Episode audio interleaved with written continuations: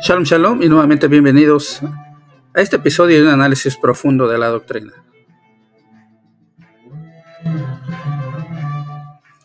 Pues bien, vamos a continuar con la narración de este tema tan importante que habla de la aparición o la supuesta aparición de la Virgen de Guadalupe. Y este documento que estoy narrando se titula Se derrumba el mito.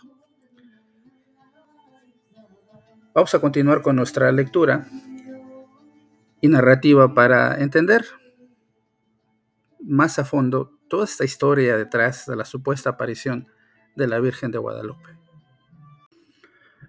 En nuestra primera parte de la narración de este documento, bueno, formulábamos unas eh, preguntas muy importantes y básicamente llegamos a preguntarnos, como dice este documento, por qué no se tomaron en serio todas estas cuestiones que de alguna manera ponían en duda la aparición de la Virgen de Guadalupe. ¿Por qué la Iglesia Católica, Apostólica y Romana en México selló el proceso que había iniciado Fray Francisco de Bustamante, que precisamente condenaba, no solamente condenaba, sino también reprobaba toda esta serie de datos que, bueno, él consideraba que habían sido falsos. Lo más importante de todo es preguntarnos por qué nadie se mostró tan siquiera con un mínimo interés sorprendido a la afirmación de Fray Francisco de Bustamante. Es decir, lo, tomaron muy a la ligera y nadie, nadie en los documentos que encontramos ni siquiera cuestiona para nada todas estas afirmaciones, estas preguntas eh, de Fray Francisco de Bustamante. Y sobre todo cuando nos dice que, bueno, la imagen de la tilda pues había sido obra de un cierto indio llamado Marcos. El documento sigue diciendo lo siguiente. Es verdaderamente extraño el silencio del arzobispo Montufar a tan grave acusación. Y en este caso solo cabe conjeturar que, puesto que el alto dignitario eclesiástico no contestó nada a tal acusación, bien puede aplicarse el hecho al viejo adagio, adagio perdón, que dice, el que calla, otorga. Finalmente, respecto a la más importante de las preguntas que podemos formularnos, había sido olvidada en 1556 la tradición de 1531 que hablaba de las apariciones y del origen milagroso de la pintura de la Virgen del Tepeyac. O lo que es más grave, fue correcta la afirmación del provincial respecto a que un indio, el indio Marcos, había pintado el cuadro y ese fue el motivo de que a, nadie llamara la intención de dicha observación. Como en la respuesta a esta pregunta se encuentra la clave del misterio. Antes de contestarla, vamos a recurrir, en primer término, sigue diciendo este documento, al testimonio de un afamado historiador católico mexicano llamado don Joaquín García Izcabaleta, que nació en 1825 y que murió en 1894. Quisiera aquí resaltar también que en mi canal de YouTube, que es eh, ministro abreviado MIN. Armando Cruz, hablo de la supuesta aparición de la Virgen de Guadalupe y también cito algunos de los datos que aquí estoy narrando. Bueno, voy a continuar con la lectura. Y bueno, este historiador mexicano, Joaquín García Escabaleta, entre muchas de sus obras, fue el autor del devocionario titulado El alma del templo, y de una biografía sobre Fray Juan de Zumárraga, primer obispo de México y figura clave, por supuesto, de las apariciones de la Guadalupana.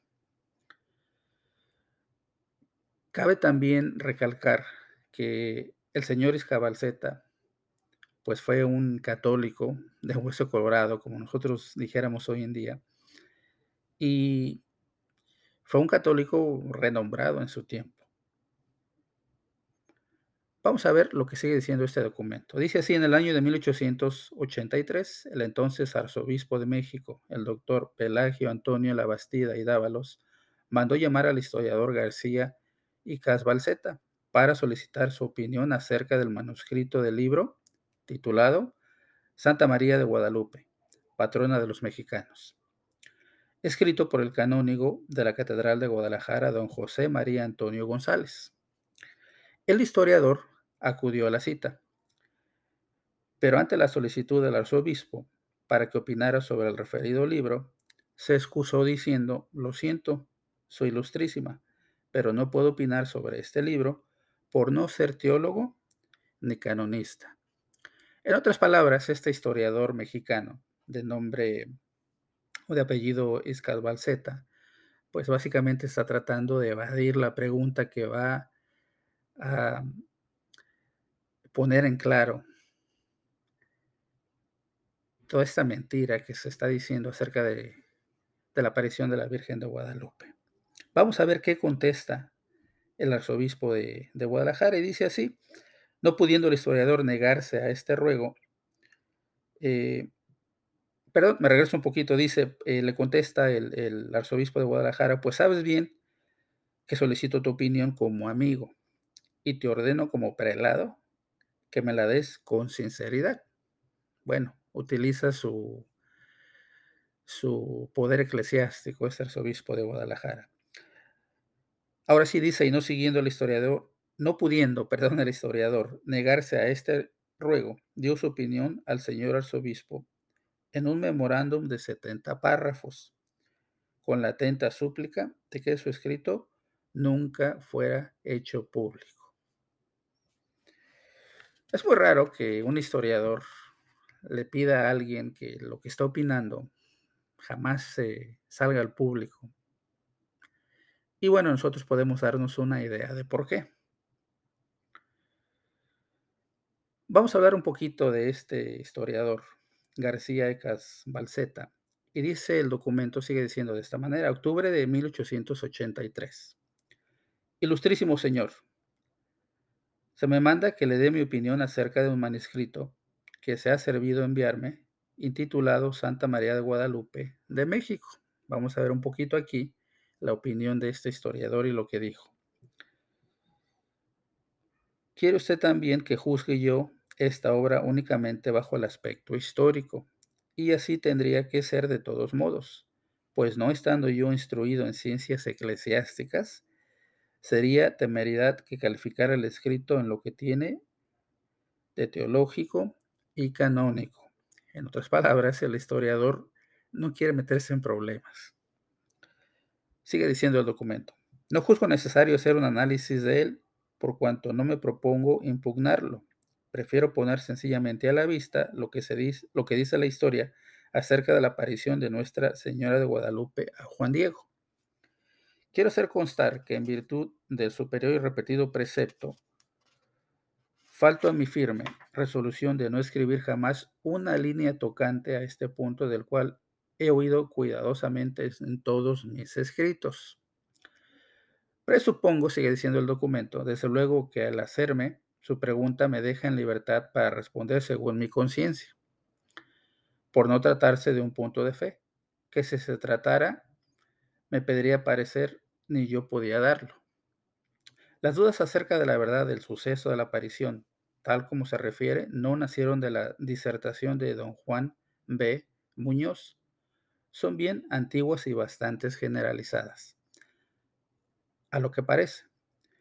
Prueban este último las muchas apologías que han sido necesario escribir. Muñoz tampoco los conoció, se refiere o se refería a ciertos documentos ni pudo conocerlos, pero todos ellos no han hecho más que confirmar de una manera irrevocable su posición de que antes de la publicación del libro del P. Miguel Sánchez no se encuentra mención alguna de la aparición. Caímos ya en el argumento negativo, tan impugnado por los apologistas de la aparición, sin duda porque conocen que no puede haber otro contra un hecho que no pasó, porque sería absurdo exigir que los contemporáneos tuvieran don de profecía y adivinando que más adelante se inventaría un suceso de su tiempo, dejaran escrito con, con anticipación que no era cierto ni se diera crédito a quienes lo contaran. En pocas palabras, el historiador le está dando muchas vueltas al asunto para no meterse en problemas eclesiásticos. Sigue diciendo el documento, la fuerza del argumento negativo consiste principalmente en que el silencio sea universal y que los autores allegados hayan escrito de asuntos que pedían una mención del suceso, que sin embargo callaron. Ambas circunstancias concurren en los documentos anteriores y aún hay en ellos algo más que argumentos negativos, como pronto vamos a ver. Que no hay informaciones o autos originales de la aparición, es cosa que declaran todos sus historiadores y apologistas. Incluso explican la falta con razones más o menos plausibles. Algunos se han empeñado en que realmente existieron. Y quieren probarlo refiriéndose que el señor arzobispo Fray García de Mendoza, entre el año de 1602 al año 1604, leía con gran ternura los autos y procesos originales de la aparición, la cual no consta más que por una serie de dichos. Es decir, ya para el año de 1602, estamos hablando de aproximadamente 70 años más tarde, pues solamente la Iglesia Católica Apostólica y Romana en México eh, estaba dando por hecho todo esto que se decía de la aparición de la Virgen de Guadalupe, sin ni siquiera tener un documento de alguno de los protagonistas principales como Juan Diego, como Fray Juan de Zumárraga y todas estas personas que supuestamente lo vivieron de primera mano y no existía ningún documento ni nadie que pudiera verificar todos estos datos. Sigo leyendo el documento que dice, cuenta también que Fray Pedro Mezquía, franciscano, vio y leyó en el convento de Vitoria, donde tomó el hábito de arzobispo Zumárraga, escrita por este prelado a los religiosos de aquel convento, la historia de la aparición de Nuestra Señora de Guadalupe según y cómo aconteció. Sigue diciendo, eh, él partió para España y ofreció traer a su vuelta el importantísimo documento, pero no le trajo. Y reconvenido por ello respondió que no lo había hallado y que se creía haber perdido en un incendio que padeció el archivo, con lo cual quedaron todos satisfechos sin meterse a averiguar más. Se sabe que el señor Zumárraga no tomó el hábito en el convento de Vitoria, ni aun consta que alguna vez residiera en él, Tampoco hay otra noticia del oportuno incendio del archivo. Por lo demás, la falta de los autos originales no sería por sí solo un argumento decisivo contra la aparición. Pues bien, pudo ser que no se hicieran o que después de hecho se extraviaran. Aunque decir verdad, tratándose de un hecho tan extraordinario y glorioso para México, una u otra negligencia es harto inverosímil. El primer testigo de la aparición, sigue diciendo este documento, debía ser el ilustrísimo señor Zumárraga, a quien se atribuye un papel tan principal en el suceso y en las subsecuentes colocaciones y traslaciones de la imagen. Pero en muchos de los escritos suyos que conocemos no hay la más ligera alusión al hecho o a las ermitas. Ni siquiera se encuentra una sola vez el nombre de Guadalupe. Tenemos sus libros de doctrina, cartas, pareceres, una exhortación pastoral, dos testamentos y una información acerca de sus buenas obras. Ciertamente no se conoce todo cuanto salió de su pluma, ni es racional exigir tanto. Pero si absolutamente nada dijo en lo mucho que tenemos, es suposición gratuita afirmar que en otro papel cualquiera de los que aún no se hallan, refirió el suceso. Este historiador mexicano básicamente está respondiendo que, bueno, no hay manera de comprobar eh, todo esto que se ha dicho y que en realidad uno de los protagonistas principales, que fue eh, Zumárraga, hubiera escrito, hubiera dejado algo plasmado de un evento tan importante, tan trascendental, tan... Eh, inolvidable para la historia del pueblo mexicano. Sigue diciendo este documento que en las varias doctrinas que imprimió Fray Juan de Zumárraga tampoco hay mención de los prodigios. Lejos de eso, en la regla cristiana de 1547, que Fray Juan de Zumárraga mandó escribir, no, hasta ahorita no tenemos nada que compruebe que él escribió, pero sí se piensa que él lo mandó escribir. Eh, no se encuentran palabras significativas de este evento. De hecho, él dice, ya no quiere el Redentor del mundo que se hagan milagros, porque no son menester. Pues esta nuestra santa fue, fe, tan fundada por tantos millares de milagros como tenemos en el Testamento Viejo y Nuevo. ¿Cómo decía eso? El que había presenciado tan gran milagro. Es decir, en 1531 supuestamente se lleva a cabo la aparición de la Virgen de Guadalupe.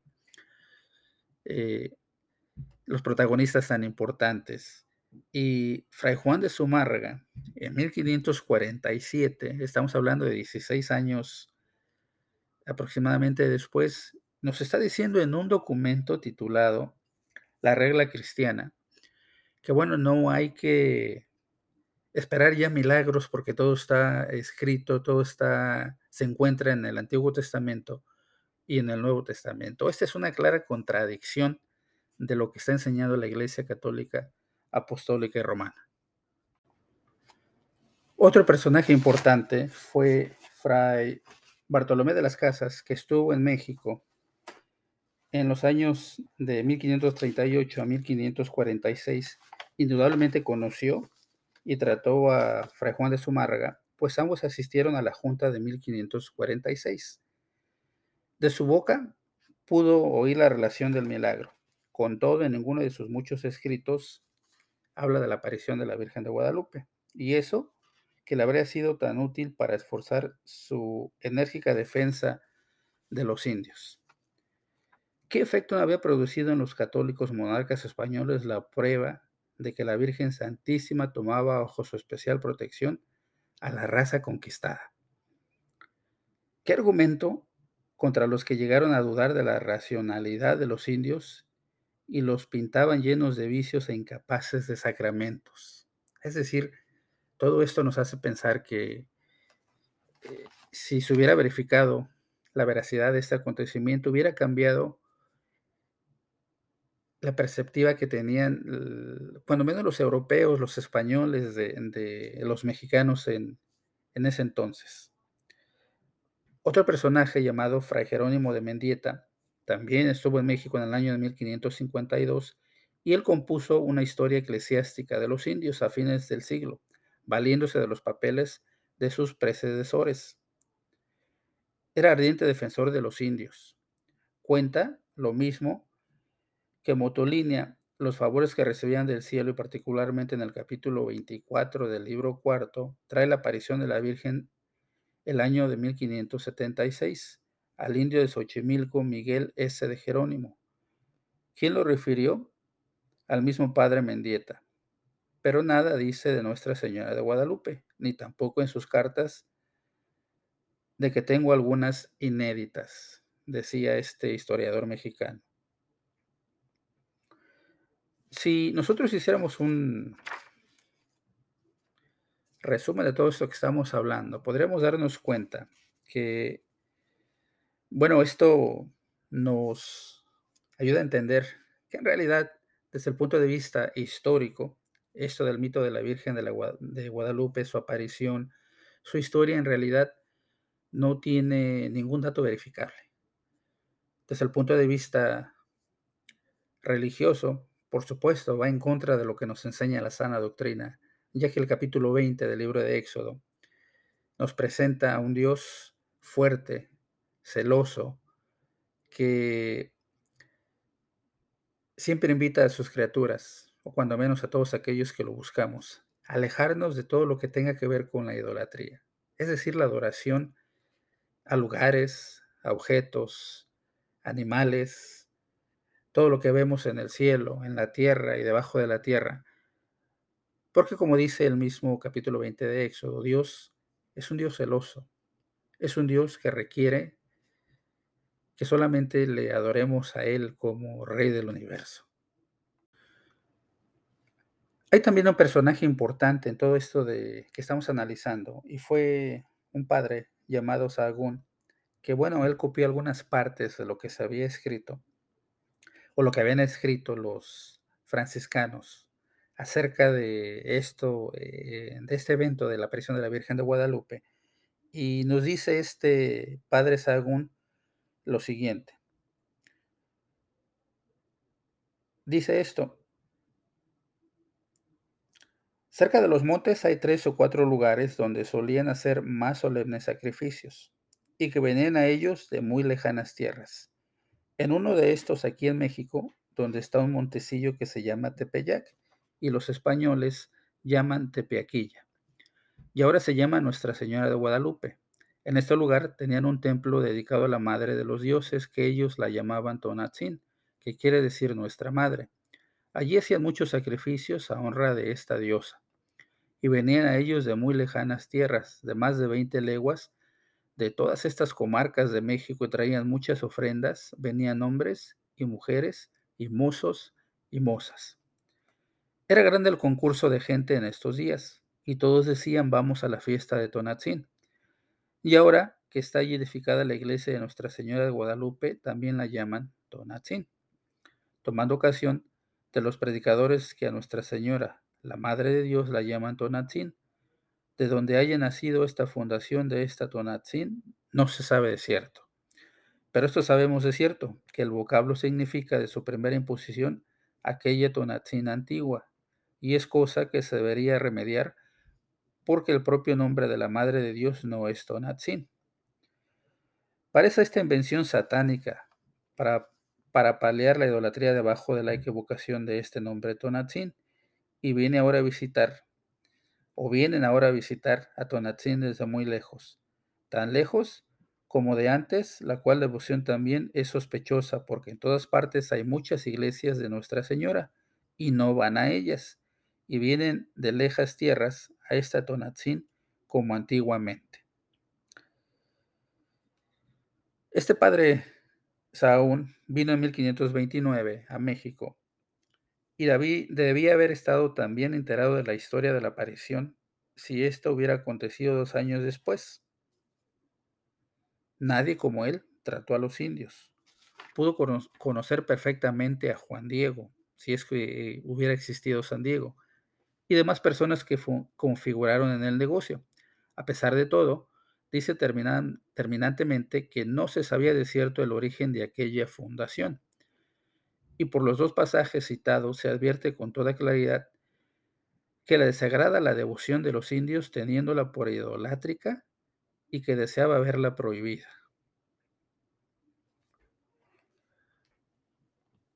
Pudiera yo citar y seguir leyendo eh, el resto de este documento, que nuevamente recuerden, lleva como título Se derrumba el, se derrumba, perdón, el mito, recopilado por Manuel Toledano Hernández. Y bueno, eh, llevo aproximadamente, voy en la página número 100. Este documento consta de 128 páginas. Y bueno, el resto de esta historia, pues tiene bastantes bastantes fuentes de información, bastantes datos históricos. Como ustedes están escuchando, tiene nombres, tiene fechas, tiene lugares, tiene acontecimientos. Y más que nada nos trae a la mente la importancia que debemos de poner nosotros a la verdad. Jesucristo hablando con Pilatos, en el capítulo 18 del Evangelio de Juan. Pilato le pregunta al maestro, ¿qué es verdad? Jesucristo le contesta con una frase famosa o que debería de ser famosa en todos los cristianos. Jesucristo le dice, todo el que escucha mi voz, escucha la verdad. Ese es el mensaje que le está transmitiendo Jesucristo a Pilatos. Todo el que escucha mi voz está a favor de la verdad. Indiscutiblemente, analizando el mensaje que prescribió el Mesías. El mensaje que encontramos en el Antiguo Testamento y en el Nuevo Testamento, todo, todo apunta a que debemos de alejarnos de la idolatría. El apóstol Pablo nos recomienda eh, en el eh, Primera de Corintios, en la mayor parte de sus primeros 10 capítulos, 15 capítulos tal vez, cómo debemos de alejarnos de la idolatría, ya que la idolatría puede ser esa piedra de tropiezo que nos puede alejar de Dios. Si quieres saber un poquito más de esta historia, te recomiendo que vayas uh, nuevamente a mi canal de YouTube y que, bueno, veas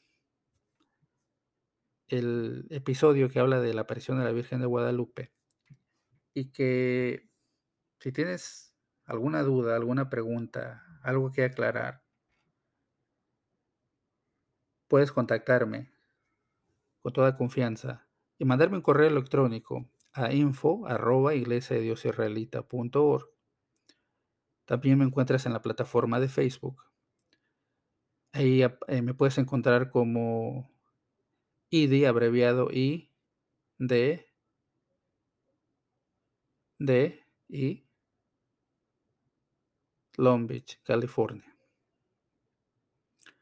A cualquiera de las plataformas que te puedas conectar, una te va a llevar a la otra y bueno, si tienes un poquito de tiempo puedes empezar a investigar, pero también para analizar un poquito más de un análisis profundo de la doctrina, te recomiendo que también accedas a www.iglesiadiosisraelita.org, donde hay bastantes temas de interés, temas que te pueden ayudar a empezar a separar lo que es mito de lo que es la realidad y puedas por ti mismo verificar si en realidad la doctrina, sea cual sea la que estás practicando en estos momentos, se apega al mensaje que en realidad enseñó el maestro, enseñó a su iglesia primitiva y que ahora, bueno, nosotros estamos obligados como cristianos a seguir. Estamos obligados a separar todas aquellas doctrinas que a veces son de hombres, doctrinas ridículas tal vez, como aquellas que dicen que hay 14 tribus y no 12, y una serie de doctrinas que en realidad eh, se alejan del verdadero mensaje espiritual, verdadero, eficaz, puro y sano que nos enseña la doctrina verdadera. Como siempre, espero en el Dios de Abraham, de Isaac y de Jacob, que te bendiga a ti y a los tuyos donde quiera que te encuentres y que bueno, nos volvamos a encontrar en el siguiente capítulo. Paz a vosotros.